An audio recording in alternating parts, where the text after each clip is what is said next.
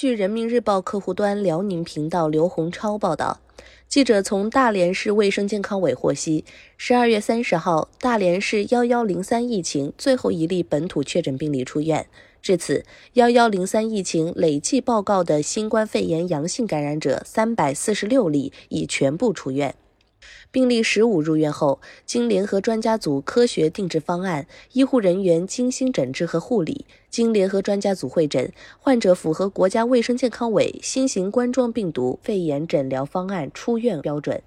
于今日出院。出院后将继续在隔离管理定点医院进行十四天隔离医学观察。出院医嘱已详细告知患者。幺幺零三疫情发生以来，在国务院联防联控机制和省委省政府的坚强领导下，市委市政府带领全市人民凝心聚力、众志成城，打赢了这场疫情阻击战。